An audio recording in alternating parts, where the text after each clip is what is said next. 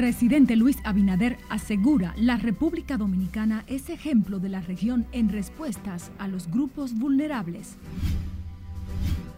Gobierno ha invertido 19 mil millones en respuesta de impactos a huracán Fiona. Lanzan plataforma Mapa Inversiones donde usuarios podrán dar seguimiento a los recursos que utiliza el gobierno. Clínicas privadas brindan servicios a pacientes con cobertura pese a advertencia de los médicos. Y en Santiago, las autoridades han apresado a 13 personas y han intervenido varios sectores por los últimos hechos de sangre.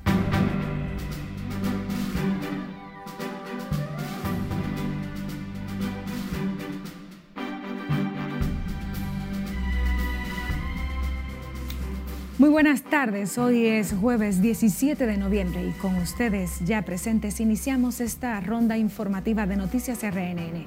María Cristina Rodríguez hará el recorrido junto al cuerpo técnico y de producción. Bienvenidos, bienvenidas. El presidente de la República, Luis Abinader, aseguró que República Dominicana se ha convertido en un ejemplo de la región por la capacidad de respuesta a los grupos vulnerables más impagados por la crisis económica y sanitaria que ha atravesado el mundo de los últimos años.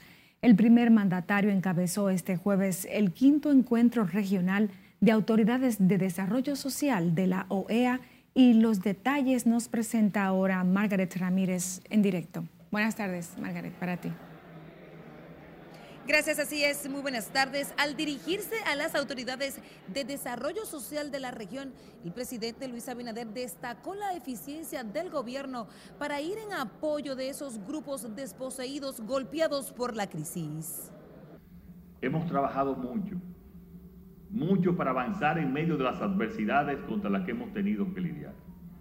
En el encuentro, el mandatario destacó que proyectos como Supérate, Oportunidad 1424, Transformando mi país y la entrega de títulos de propiedad ha beneficiado a miles de dominicanos. Por eso, en este momento, si ustedes revisan las estadísticas, en momentos tan difíciles como estos hemos logrado disminuir la pobreza absoluta en la República Dominicana en 0.8%.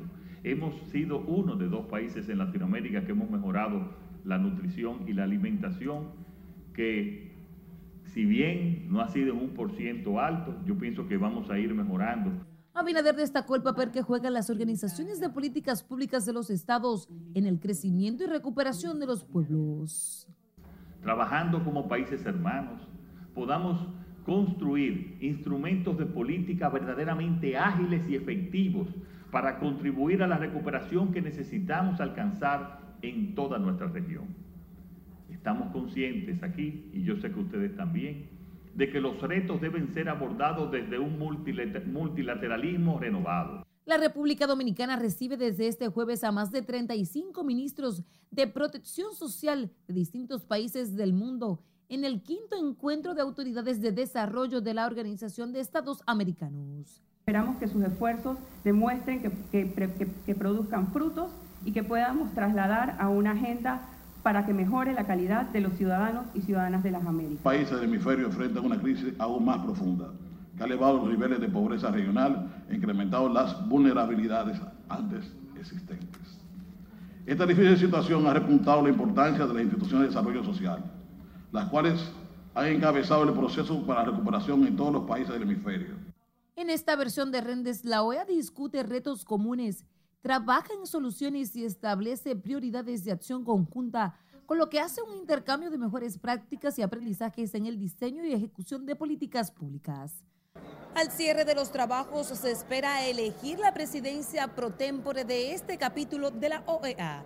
Es todo lo que tengo por el momento. A retorno contigo al estudio. Margaret Ramírez, muchísimas gracias. A propósito, el gobierno ha invertido más de 19 mil millones de pesos para mitigar los efectos que causó el huracán Fiona el pasado mes de septiembre, dejando fuertes daños en la zona este y noroeste del país. La información la ofreció el presidente Luis Abinader al encabezar precisamente este encuentro sobre la presentación de una plataforma donde los ciudadanos pueden conocer detalles sobre el uso de los recursos del Estado para casos de emergencias. Lauri Lamar nos dice más desde el Palacio de la Presidencia. Gracias, buenas tardes. Tras insistir en que su gobierno rinde cuentas de cada centavo utilizado para asistir las necesidades de la población, el presidente Luis Abinader destacó la importancia de esta plataforma que registra el mecanismo de gastos en situaciones de emergencias. En este gobierno habrá transparencia y rendición de cuentas ante los ciudadanos dominicanos y el que no pues tendrá sus consecuencias. El mandatario señaló que unos 67 procesos de compras se han realizado para mitigar el impacto de los daños causados por el huracán Fiona. Los ciudadanos deben de tener la seguridad en circunstancias complejas que su gobierno y su dinero se administra con rigor, con eficiencia y con ética. Según el director de compras y contrataciones, Carlos Pimentel, para asistir a las familias afectadas por el huracán, el gobierno ha destinado unos 340 millones de dólares, cuyos procesos están detallados en la nueva plataforma. Se garantice, en primer término, la publicidad de los procesos, una amplia participación de oferentes, la libre competencia y la rendición de cuenta de todos los procesos realizados en estas condiciones, colocando los datos abiertos en formatos sencillos, entendibles, reutilizables, para promover mayor participación de la ciudadanía en la fiscalización del gasto público. En el evento donde fue lanzada la aplicación estuvo presente el ministro de Economía y los directores de compras y contrataciones de presupuesto, así como el director de Inespre y otros funcionarios. La nueva plataforma denominada Mapa de Inversiones permite visualizar las cifras consolidadas sobre los procesos de compras y los contratos adjudicados con montos actualizados en tiempo real. De mi parte es todo retorno al estudio. Gracias, era Laura y Lamar en directo. Cambiamos de información. El Hospital Regional José María Cabral Ibáez recibió por parte del Servicio Nacional de Salud equipos médicos y más de una docena de sillas de ruedas para adultos. Además, se entregaron dos vitrinas metálicas para consultorio, un desfibrilador con monitoreo, dos electrocardiógrafos de tres canales, cinco lámparas quirúrgicas de pie rodables y 15 monitores de funciones vitales de parámetros. El doctor Mario Lama, titular de SNS, visitó el Cabral Ibáez y en su recorrido de hospitales de la provincia de Santiago entregó equipos médicos valorados en más de 2 millones de pesos.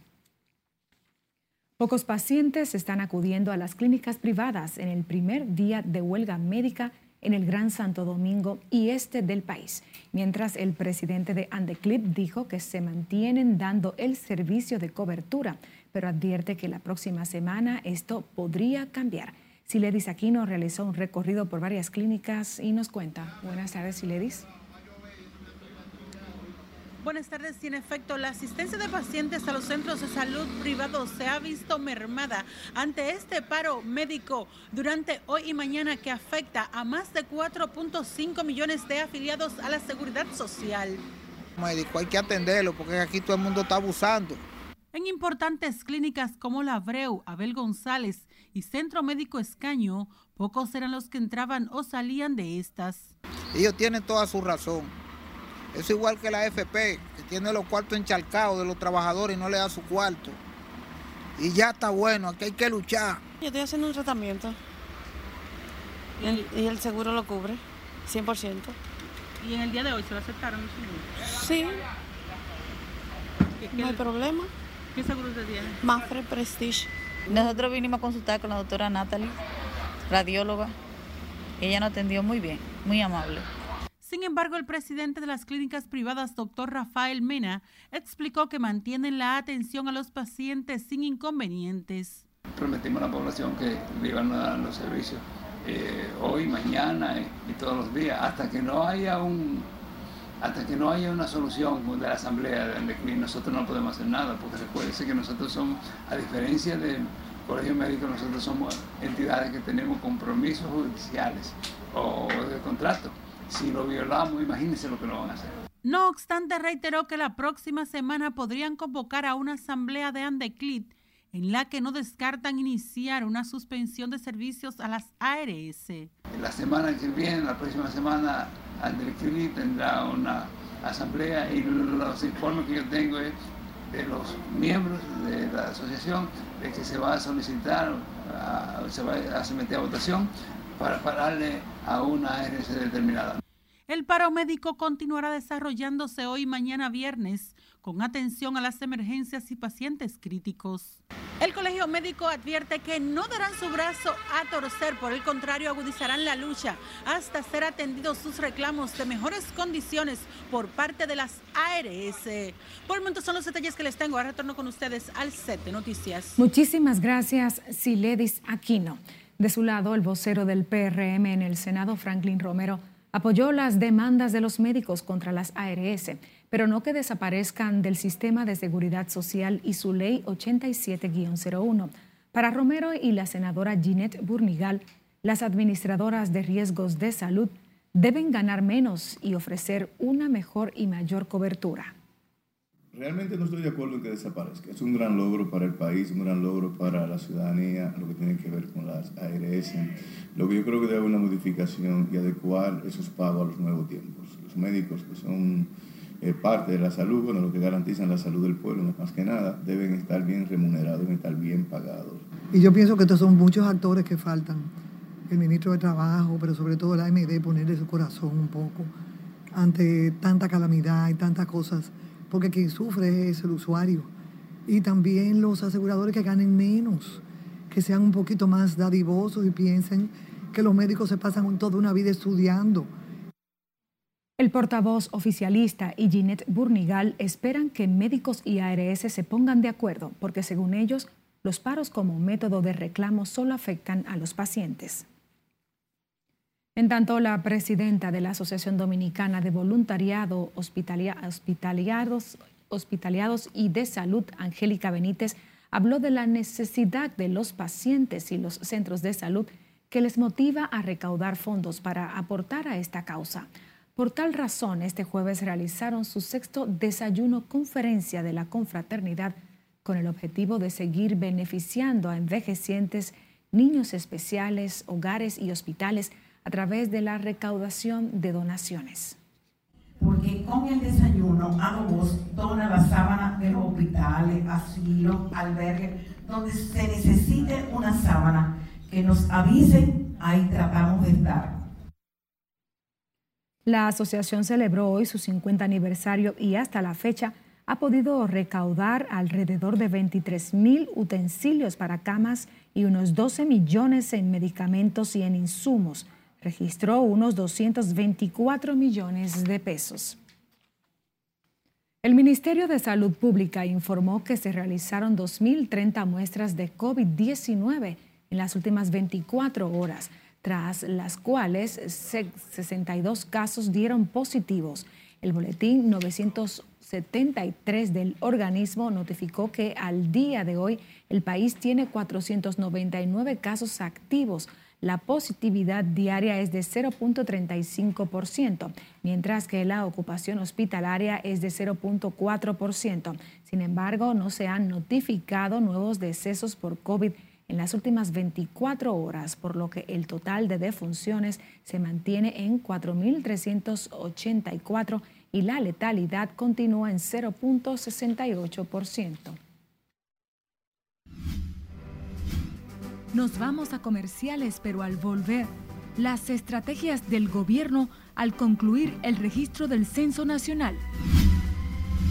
¿Y a qué atribuye Subero Isa la espiral de violencia que se ha desatado en los últimos días?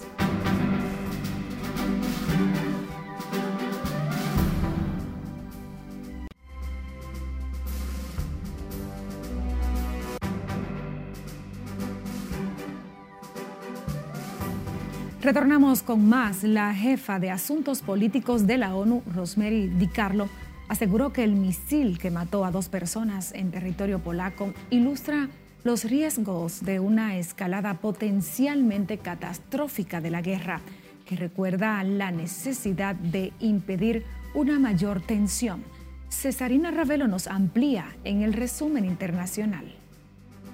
El presidente polaco aseguró que existe una alta probabilidad de que el misil fuera lanzado por Ucrania por error cuando trató de defenderse de un intenso ataque por parte del ejército ruso, versión confirmada por la OTAN y Estados Unidos.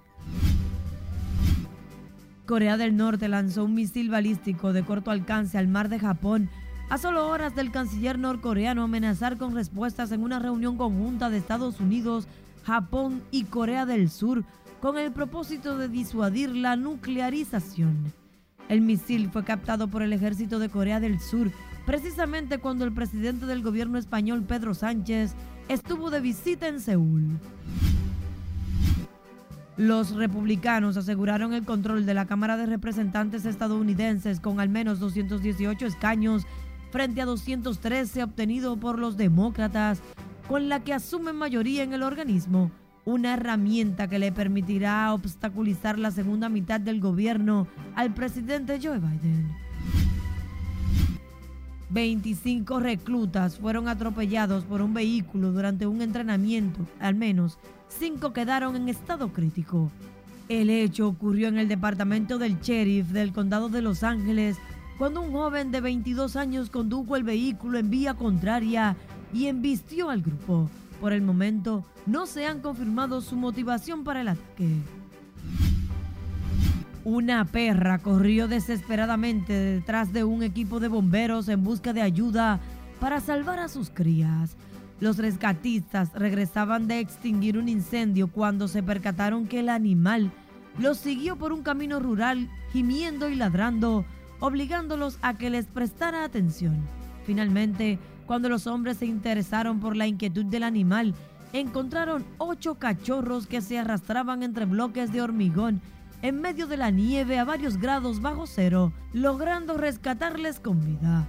El hecho de la heroína madre aconteció en la región siberiana rusa de Krasnoyarsk. En las internacionales, Cesarina Ravelo, RNN. Tenemos más de la actualidad. El gobierno se concentra en preparar las estrategias que ejecutará para mejorar la calidad de vida de la población con los resultados que arroje el décimo censo de población y vivienda que se desarrolla en el territorio nacional. Así lo reveló el ministro de Economía, Pavel Isa, quien destacó el avance del proceso de empadronamiento. Lauri Lamar con más. Estamos viendo avances bastante, bastante intensos. Pese a que el censo se encuentra en su primera etapa de ejecución, el gobierno contempla desarrollar las acciones que impactarían de manera inmediata a los sectores que arrojen mayor necesidad según los datos estadísticos. El ministro de Economía señaló que conforme al avance que se registra hasta el momento, se prevé como resultado un incremento mayor de lo esperado de población en las zonas como el Distrito Nacional. Los cambios más importantes que se pudieran percibir en este momento es en la distribución poblacional por territorio. Eso puede cambiar de forma muy significativa. Pensamos, por ejemplo, que es muy probable, es una especulación de mi parte, debo reconocer, pero probablemente con cierto fundamento de que la población del Gran Santo Domingo va a haber, eh, eh, vamos a ver un incremento muy importante comparado con las estimaciones que estaban basadas en el censo anterior. Al cumplirse este jueves ocho días del inicio del programa, la Oficina Nacional de Estadísticas y Zonas Residenciales del Polígono Central continúan habilitando espacios para agilizar las entrevistas a las familias que de manera conjunta se han organizado para el buen desarrollo del proceso. Eso se hace en coordinación con el equipo de trabajo del área. Se habla, se conversa y se van agendando la cita, la reunión, las personas van bajando. Eso ha ido funcionando muy bien. Es una, una, una alternativa que tiene, las personas se sienten seguras, pueden suministrar la información y agradecemos eso porque han buscado un mecanismo efectivo para poder ser empadronados. Los condominios que alojan a las familias de sectores exclusivos de la capital están a la disposición de recibir a los empadronadores del censo para que se realicen las entrevistas sin necesidad de que penetren al interior de los apartamentos y para esto habilitarán mesas de trabajo para los facilitadores del censo. Me parecería muy buena idea porque así no tienen que entrar a las, o sea, entrar a, a nuestras viviendas y esto es un residencial muy grande, o sea, llamaría mucho la atención y motivaría a todos a censarnos. Es que ellos se les va a hacer incómodo y a 40 apartamentos y aquí hay 200 es más fácil que ellos vengan acá. Esta y otras medidas forman parte de las acciones estratégicas de la Oficina Nacional de Estadísticas para garantizar el correcto desarrollo de las entrevistas del censo y la seguridad de los ciudadanos y los encuestadores. Laurila Mar, RNN. Otra información, el ministro de Interior y Policía, Jesús Vázquez Martínez, y la Asociación de Discotecas y Centros Nocturnos de Santo Domingo Este no pudieron ponerse de acuerdo en la reunión de este jueves en busca de un consenso sobre el límite para ventas de bebidas alcohólicas. Jesús Vázquez Martínez estuvo reunido con los empresarios de Santo Domingo Este por espacio de dos horas a puertas cerradas y finalmente decidieron posponer para el próximo martes la reunión que se llevará a cabo en la sede del Ministerio de Interior. La resolución de Interior y Policía dispone que en Santo Domingo Este la venta de bebidas alcohólicas sea hasta la medianoche, medida que busca reducir los niveles de criminalidad en esa demarcación. Varios autobuses del transporte que cubren la ruta San Juan-Santo Domingo han resultado destruidos por conflictos entre choferes, por lo que transportistas exigen al Instituto Nacional de Tránsito Terrestre tomar medidas al respecto. Julio César Mateo nos cuenta. Los directivos de transporte tenguerengue afirman estar cansados de exigir el cese de las agresiones. O la represión es atentar contra el bien más preciado que constituye una institución de transporte, que son las unidades. Entonces ya en varias ocasiones a un compañero le echaron a perder su, su unidad fruto de esa situación. Se quejan del poco apoyo recibido del Intran entidad encargada de regular el tránsito en la República Dominicana. Es buscar la venencia posible, sin haber muerto, sin haber una desgracia, y sentarse en la mesa del diálogo. Es lo que le pedimos.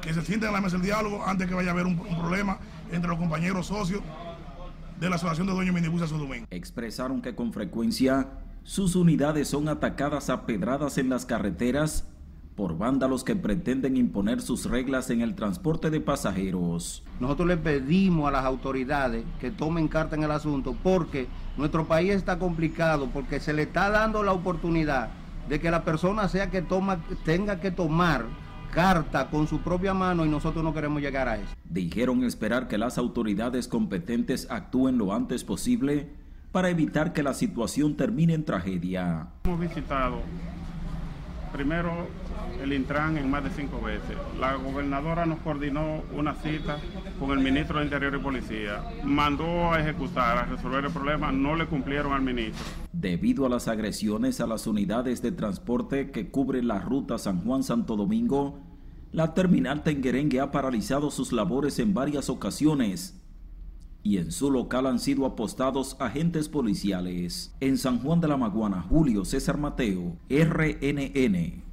Dirigentes de varias organizaciones del transporte público de pasajeros de Santo Domingo Norte visitaron este jueves la oficina para el reordenamiento del transporte, pidiendo a sus autoridades informarles sobre las alternativas que se contemplan para los cientos de choferes que aseguran quedarán desplazados con la extensión de la línea 1 del Metro de Santo Domingo.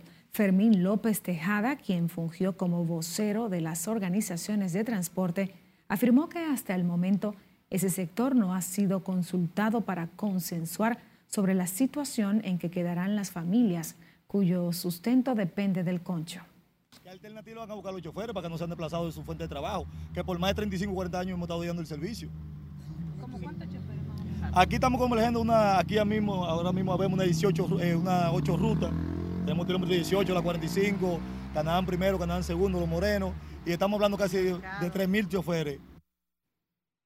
Los representantes de las organizaciones que brindan servicio en Santo Domingo Norte advierten que de no buscarle soluciones viables, la situación de sus rutas desaparecerá afectando a unos 3.000 choferes.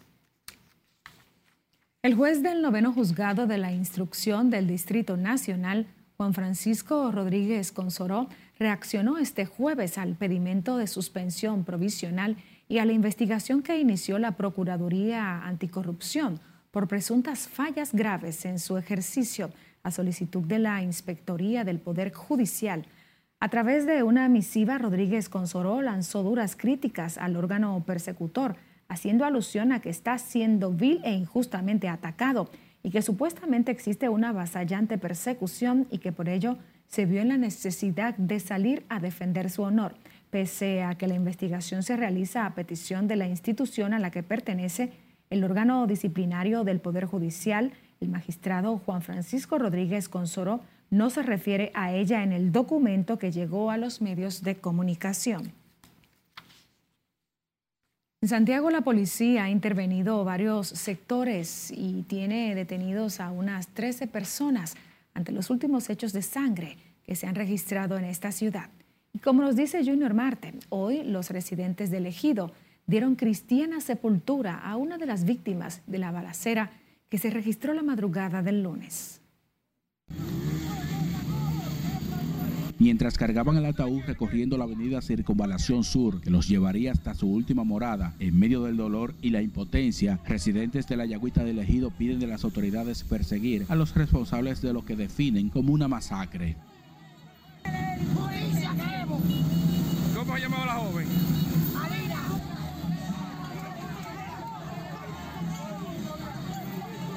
Momentos de tensión se vivió en el cementerio Cristo Vivo del Ingenio cuando familiares y allegados le daban el último adiós a la joven Alina Ramos, una de las víctimas de este lunes.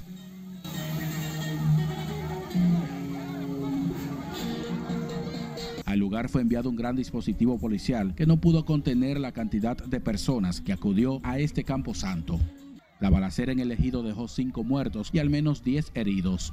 Ante los hechos violentos, el pastor Pablo Ureña, quien acudió hoy a la policía en busca de respuestas, atribuyó la violencia al creciente consumo de drogas. Entonces, hoy en día nuestros barrios están llenos de puntos de droga y las autoridades competentes no están haciendo el trabajo. Hay mucha complicidad.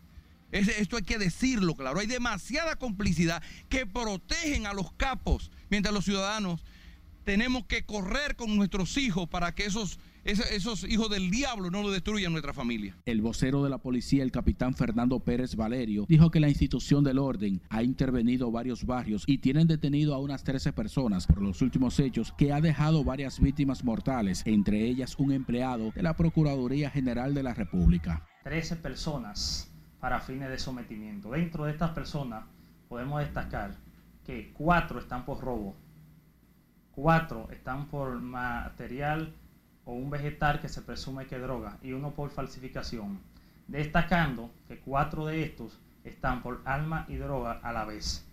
Se trata de cuatro personas que se desplazaban en un vehículo Hyundai i20.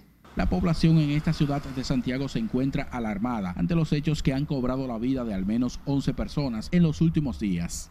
En Santiago, Junior Marte, RNN.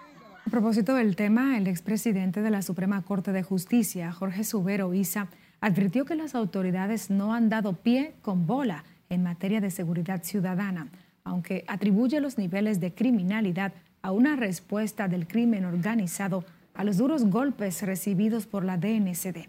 Nelson Mateo con los detalles. A mí me preocupa Santiago. El expresidente de la Suprema Corte evaluó la política criminal del gobierno y sus resultados. Eh, hasta ahora no entiendo, no se ha dado pie con bola. O sea, la, verdad hay que decirla, no, las autoridades eh, no han podido controlar la orden delincuencial. Sin embargo, hay que decir que no es en este gobierno, ha sido cíclica. O sea, cada cierto tiempo se producen olas de violencia en la República Dominicana. En su análisis criminológico, Subero reconoce la exitosa lucha contra el narcotráfico, pero considera que cada golpe al narco genera venganza, violencia y sangre es posible, es posible que como una reacción a esas medidas persecutoras contra el narcotráfico, ellos de una manera o de otra se están, vamos a utilizar un término que no es exactamente el mismo, pero que se estén vengando de las autoridades con respecto a, a las medidas que en su contra han tomado. Tanto al doctor Julio Miguel Castaños, catedrático universitario, como a Suero, le preocupa la espiral delictiva, que solo en Santiago ha dejado 12 muertos en los últimos días, incluyendo un empleado de la Procuraduría, órgano persecutor del delito. Creo que hay una gran debilidad a nivel de las instituciones llamadas al orden en el país. Hay una gran debilidad en la propia justicia dominicana que tiene que aplicar la ley. El presidente de la Comisión de Justicia de los Diputados se refirió al tema de la inseguridad como multicausal y de percepción. Lo que pasa es que ahora hay estadísticas claras y van a haber estadísticas más claras.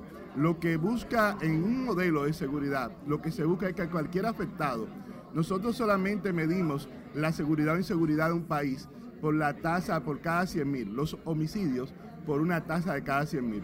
Si nosotros nos circunscribimos a eso, la delincuencia de la República Dominicana en el año 2018 estaba en un 22, hoy está en un 18. Subero y Castaños fueron invitados a la Comisión de Justicia de los Diputados para tratar la revisión del Código Civil Dominicano. Nelson Mateo, RNN. Ahora nos vamos a comerciales, quédese con nosotros.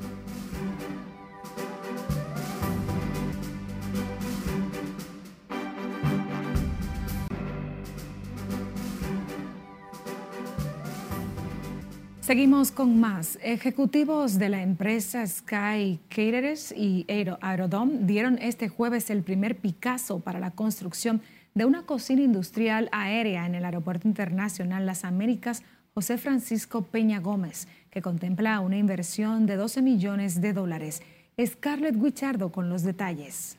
Es el resultado de estar a la par con las últimas tendencias culinarias el proyecto, que de acuerdo con los ejecutivos es la cocina de vuelo más amplia y moderna del Caribe, estará listo en nueve meses y funcional en septiembre del 2023. Calificada como un vuelo gastronómico, la cocina industrial In-Flight Kitchen dará servicio a las aerolíneas y otras instituciones en el Aeropuerto Internacional de las Américas, con un aporte significativo a la industria aeronáutica de República Dominicana. Luego de la pandemia, hemos visto una nueva tendencia en la industria del transporte aéreo las aerolíneas están volviendo a ofrecer servicios de, de comida completos a bordo, trayendo a la mesa platos cada vez más ingeniosos. El cambio en las opciones de comidas se debe en parte al aumento de las restricciones dietéticas y alimenticias de los pasajeros. El proyecto estará en la zona restringida de esta terminal aérea con acceso directo para el abordaje de alimentación a las aeronaves. Hoy marcamos el inicio de la construcción de la cocina para servicios a la industria de la aviación más avanzada en tecnología en todo el Caribe. Una cocina con prestaciones de calidad impecables. Los alimentos preparados en esta cocina tendrán como principales clientes a las aerolíneas comerciales, vuelos privados y otros. La cocina aérea tendrá capacidad para servir hasta 12.000 comidas diarias y generará 200 empleos directos. Es Carelet Guillardo, RNN.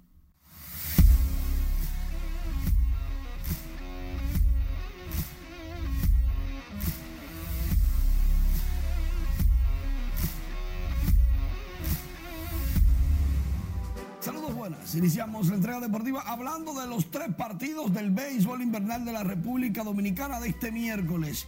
Iniciamos con el de los Tigres del Licey como debe de ser contra los Gigantes del Cibao. ¿Por qué? Fue el mejor de todos, tres cuadrangulares.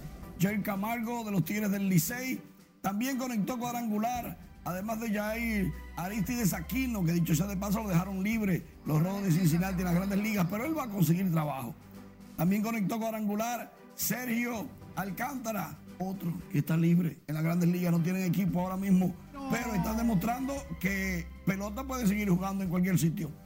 Los Tigres se empataron en el primero con la victoria sobre los Gigantes. Luego, las estrellas orientales batallaron, pero los Leones del Escogido lo dejaron en el terreno 3 por 2. Una importante victoria para los Escarlatas. Los Toros le ganaron a las Águilas y empataron en el cuarto lugar contra los gigantes o con los gigantes del Cibao. Bueno, ahí hay un lío grandísimo. Sandy Alcántara, el Sayón unánime de la Liga Nacional, es el tercer dominicano que gana el Sayón junto con Pedro y Bartolo. Pedro lo ganó dos veces de manera unánime. Importante ese detalle. Y hay un peritaje certificado que demuestra la existencia hace mucho tiempo de los preacuerdos en las grandes ligas y eso todos lo saben, incluyendo las grandes ligas, lo que quiere decir que hay material suficiente para darle ganancias de causa a Fraidel Liriano y su abogado sobre la demanda contra los Texas Rangers y la MLB. Daños, perjuicios, incumplimiento de contrato, en fin. Eso será el 31 de enero cuando obligatoriamente tengan que estar todos los citados en corte. Por el momento es todo. Sigo contigo. Muchísimas gracias, Manuel Díaz, editor deportivo. Nosotros despedimos la presente emisión de noticias. María Cristina Rodríguez informó junto a todo el equipo.